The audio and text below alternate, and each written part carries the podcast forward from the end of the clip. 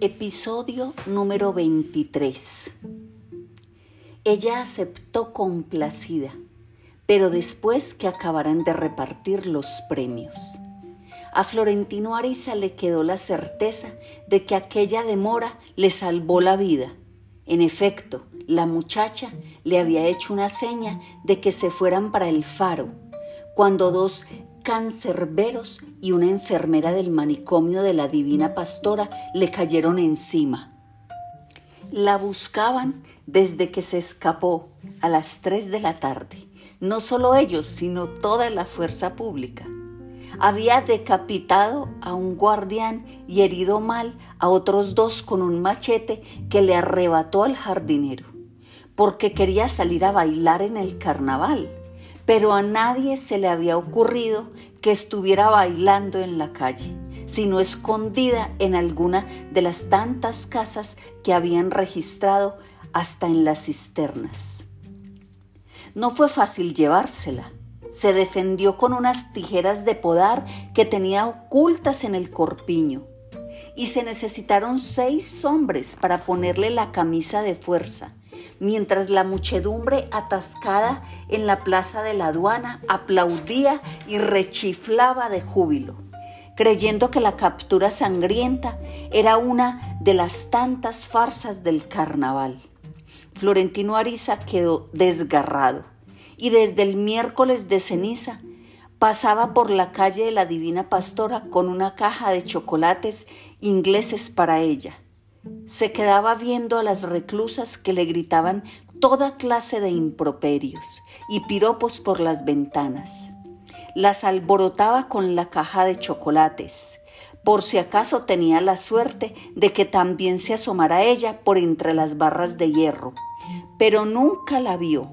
Meses después, al bajarse del tranvía de mulas, una niñita que iba con su padre le pidió una bolita de chocolate de la caja que él llevaba en la mano. El padre la regañó y le pidió excusas a Florentino Ariza. Pero él le dio la caja completa a la niña, pensando que aquel gesto lo redimía de toda amargura y calmó al papá con una palmadita en el hombro. Eran para un amor que se lo llevó el carajo, le dijo como una compensación del destino.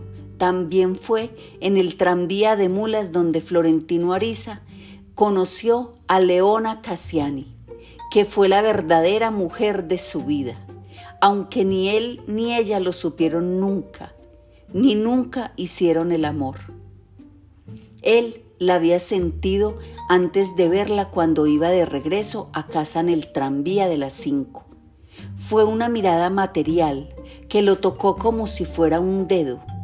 Levantó la vista y la vio, en el extremo opuesto, pero muy bien definida entre los otros pasajeros. Ella no apartó la mirada, al contrario, la sostuvo con tanto descaro que él no podía pensar sino lo que pensó, negra, joven y bonita pero puta sin lugar a dudas. La descartó de su vida, porque no podía concebir nada más indigno que pagar por el amor. No lo hizo nunca. Florentino Ariza se bajó en la plaza de los coches, que era la terminal del tranvía se escabulló a toda prisa por el laberinto del comercio, porque su madre lo esperaba a las seis, y cuando salió al otro lado de la muchedumbre, oyó el taconeo de mujer alegre en los adoquines, y se volvió a mirar para convencerse de lo que ya sabía, era ella. Estaba vestida como las esclavas de los grabados, con una pollera de volantes que se levantaba con un ademán de baile para pasar sobre los charcos de las calles, un descote que le dejaba los hombros descubiertos, un mazo de collares de colores y un turbante blanco. Él las conocía en el hotel de paso. Sucedía a menudo que a las seis de la tarde estaban todavía con el desayuno y entonces no les quedaba más recurso que usar el sexo como un cuchillo de salteador de vereda. y se lo ponían en la garganta al primero que encontraban en la calle. La pinga o la vida. En busca de una prueba final, Florentino Ariza cambió de sentido. Se metió por el callejón desierto en el candilejo y ella lo siguió cada vez más cerca. Entonces él se detuvo, se volvió, le cerró el paso en la acera apoyado en el paraguas con las dos manos. Ella se le plantó enfrente. Estás equivocada, linda, dijo él. Yo no lo doy. Claro que sí, dijo ella. Se te ve en la cara. Florentino Ariza se acordó de una frase que le oyó de niño al médico de la familia, su padrino, a propósito de su estreñimiento crónico. El mundo está dividido entre los que cagan bien y los que cagan mal.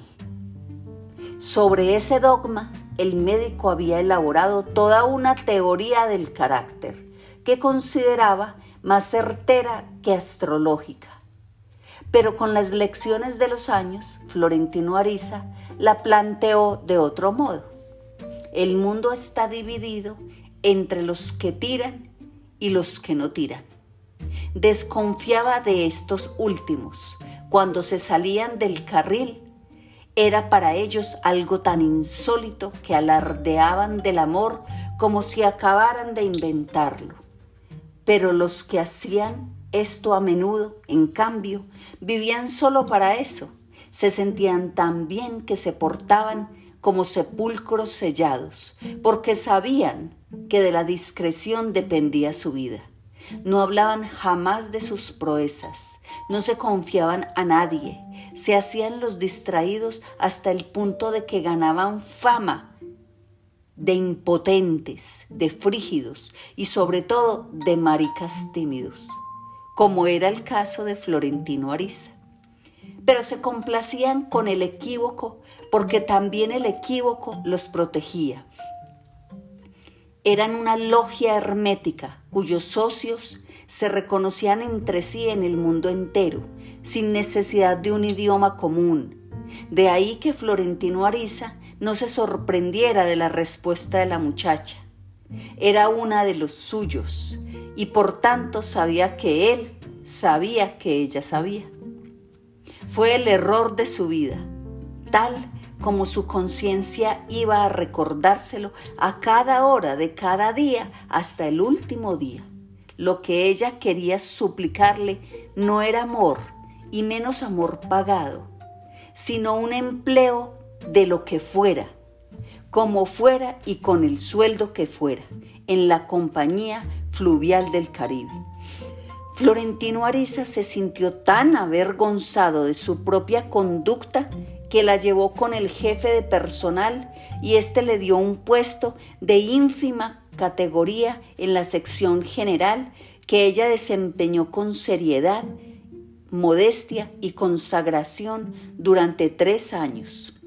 Las oficinas de la CFC estaban desde su fundación frente al muelle fluvial, sin nada en común con el puerto de los transatlánticos, en el lado opuesto de la bahía ni con el atracadero del mercado en la Bahía de las Ánimas.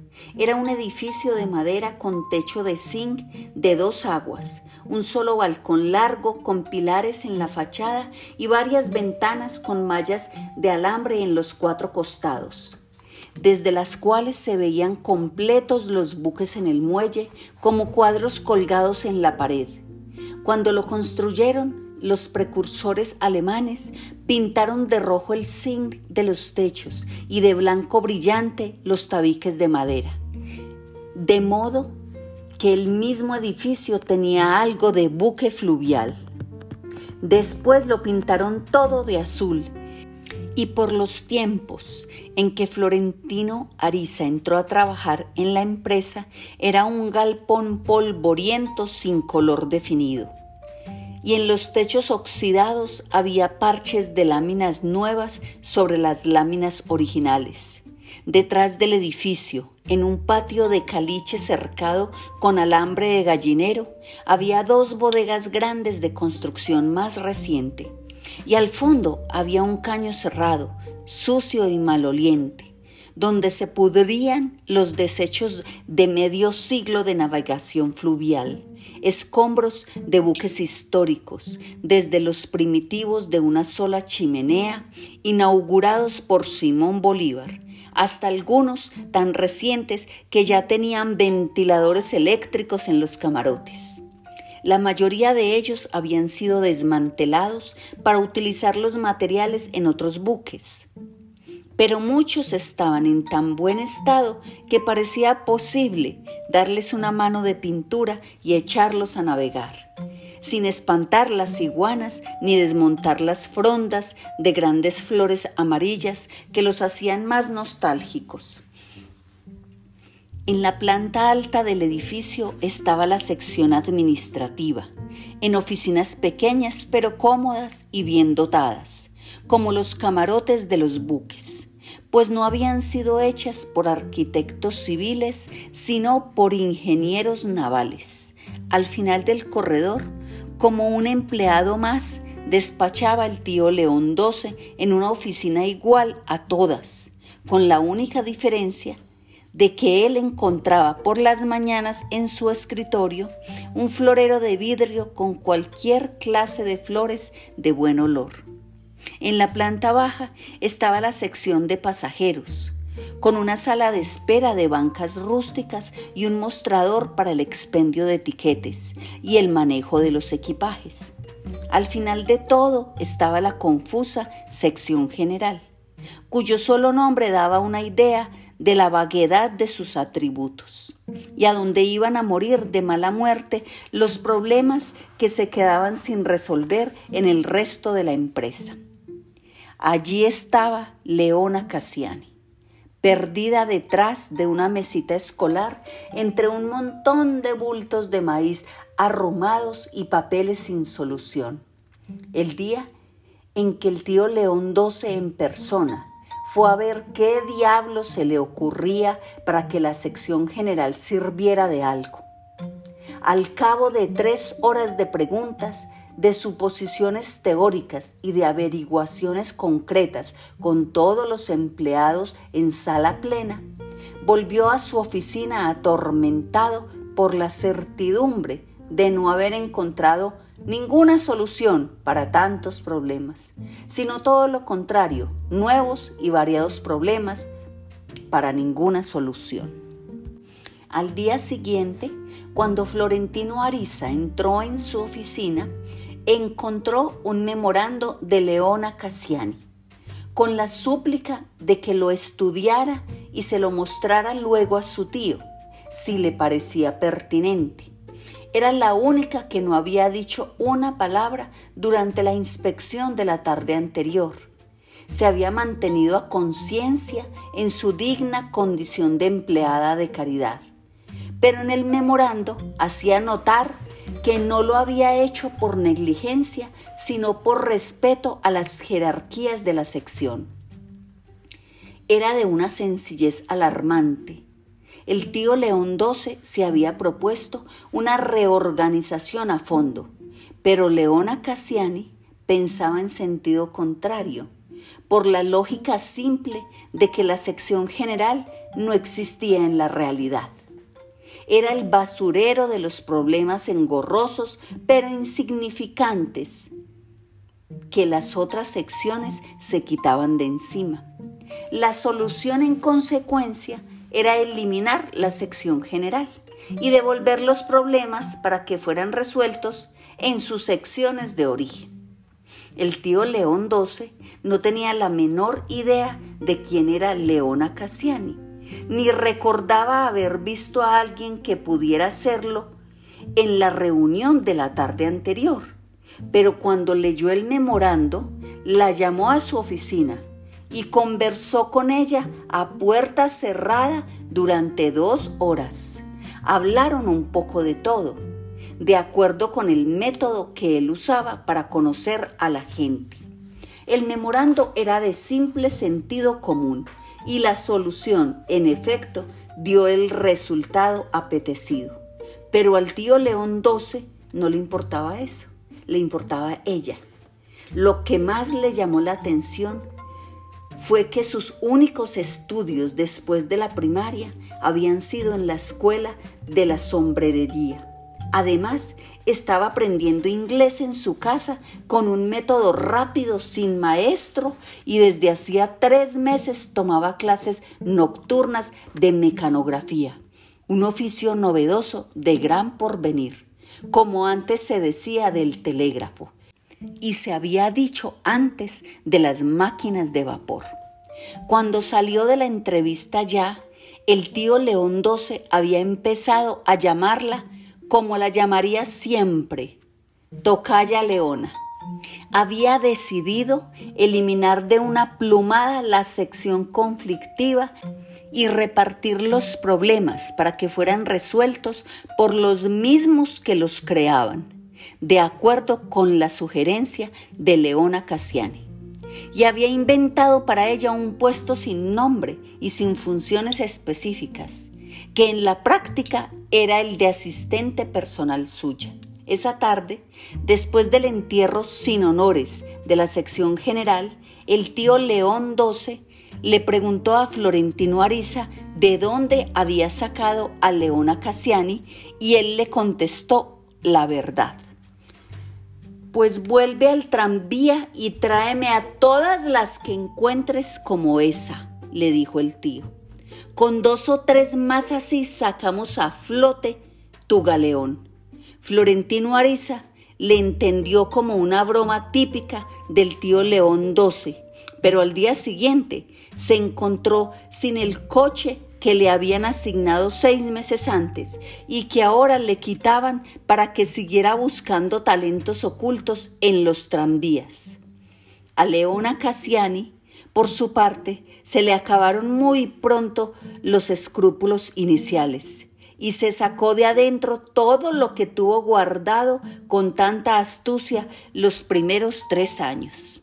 En tres más había abarcado el control de todo. Y en los cuatro siguientes llegó a las puertas de la Secretaría General, pero se negó a entrar porque estaba solo un escalón por debajo de Florentino Ariza. Hasta entonces había estado a órdenes suyas y quería seguir estándolo, aunque la realidad era distinta. El mismo Florentino Ariza no se daba cuenta de que era él quien estaba bajo las órdenes de ella. Así era. Él no había hecho más que cumplir lo que ella sugería en la dirección general para ayudarlo a subir contra las trampas de sus enemigos ocultos. Leona Cassiani tenía un talento diabólico para manejar los secretos y siempre sabía estar donde debía en el momento justo. Era dinámica, silenciosa, de una dulzura sabia, pero cuando era indispensable, con el dolor de su alma, le soltaba las riendas a un carácter de hierro macizo. Sin embargo, nunca lo usó para ella. Su único objetivo fue barrer la escalera a cualquier precio, con sangre si no había otro modo, para que Florentino Ariza subiera hasta donde él se lo había propuesto sin calcular muy bien su propia fuerza. Ella lo hubiera hecho de todos modos, desde luego, por una indomable vocación de poder. Pero la verdad fue que lo hizo a conciencia por pura gratitud. Era tal su determinación que el mismo Florentino Ariza se perdió en sus manejos y en un momento sin fortuna trató de cerrarle el paso a ella creyendo que ella trataba de cerrárselo a él. Leona Cassiani lo puso en su puesto. No se equivoque, le dijo. Yo me aparto de todo esto cuando usted quiera, pero piénselo bien. Florentino Ariza, que en efecto no lo había pensado, lo pensó entonces tan bien como pudo y le entregó sus armas. Lo cierto es que en medio de aquella guerra sórdida dentro de una empresa en crisis perpetua, en medio de sus desastres de halconero sin sosiego y la ilusión cada vez más incierta de Fermina Daza, el impasible Florentino Ariza no había tenido un instante de paz interior frente al espectáculo fascinante de aquella negra brava, embadurnada de mierda y de amor en la fiebre de la pelea. Tanto que muchas veces se dolió en secreto de que ella no hubiera sido en realidad lo que él creía que era la tarde en que la conoció para haberse limpiado el trasero con sus principios y haber hecho el amor con ella, aunque fuera pagado con pepas de oro vivo. Pues Leona Cassiani seguía siendo igual que aquella tarde en el tranvía, con sus mismos vestidos de cimarrón alborotada, sus turbantes locos, sus arrancadas pulseras de hueso, su mazo de collares y sus anillos de piedras falsas en todos los dedos. Una leona de la calle. Lo muy poco que los años le habían añadido por fuera era para su bien. Navegaba en una madurez espléndida. Sus encantos de mujer eran más inquietantes y su ardoroso cuerpo de africana se iba haciendo más denso. Florentino Ariza no se le había vuelto a insinuar en diez años, pagando así la dura penitencia de su error original. Y ella lo había ayudado en todo, salvo en eso. Una noche en que se quedó trabajando hasta muy tarde, como lo hizo con frecuencia después de la muerte de su madre, Florentino Ariza iba de salida cuando vio que la luz en la oficina de Leona Cassiani estaba encendida. Abrió la puerta sin tocar y allí estaba, sola en el escritorio, absorta, seria, con unas gafas nuevas que le hacían un semblante académico. Florentino Ariza se dio cuenta con un pavor dichoso de que estaban los dos solos en la casa.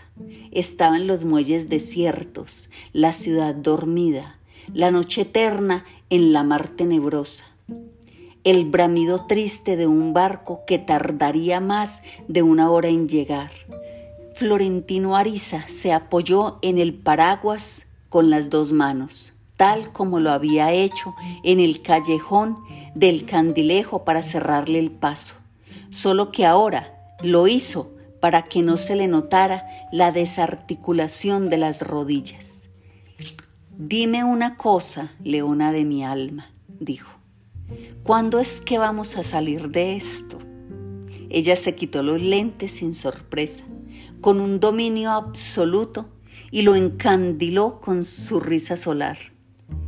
Nunca lo había tuteado. Ay, Florentino Ariza, le dijo, llevo diez años sentada aquí esperando que me lo preguntes. Ya era tarde la ocasión iba con ella en el tranvía de mulas. Había estado siempre con ella en la misma silla en que estaba sentada, pero ahora se había ido para siempre. La verdad era que después de tantas perrerías soterradas que había hecho por él, después de tanta sordidez soportada para él, ella se le había adelantado en la vida y estaba mucho más allá de los 20 años de edad que él le llevaba de ventaja. Había envejecido para él. Lo quería tanto que en vez de engañarlo prefirió seguir amándolo, aunque tuviera que hacérselo saber de un modo brutal. No, le dijo, me sentiría como acostándome con el hijo que nunca tuve. Florentino Ariza se quedó con la espina de que no hubiera sido suya la última réplica. Pensaba que cuando una mujer dice que no, se queda esperando que le insistan antes de tomar la decisión final. Pero con ella era distinto. No podía jugar con el riesgo de equivocarse por segunda vez. Se retiró de buen talante y hasta con una cierta gracia que no le era fácil. Desde esa noche, cualquier sombra que pudo haber entre ellos se disipó sin amarguras. Y Florentino Ariza entendió por fin que se puede ser amigo de una mujer sin acostarse con ella. Leona Cassiani fue el único ser humano a quien Florentino Ariza estuvo tentado de revelarle el secreto de Fermina Daza. Las pocas personas que lo sabían empezaban a olvidarlo por motivos de fuerza mayor. Tres de ellas se lo habían llevado a la tumba sin ninguna duda. Su madre, que desde mucho antes de morir ya lo tenía borrado en la memoria.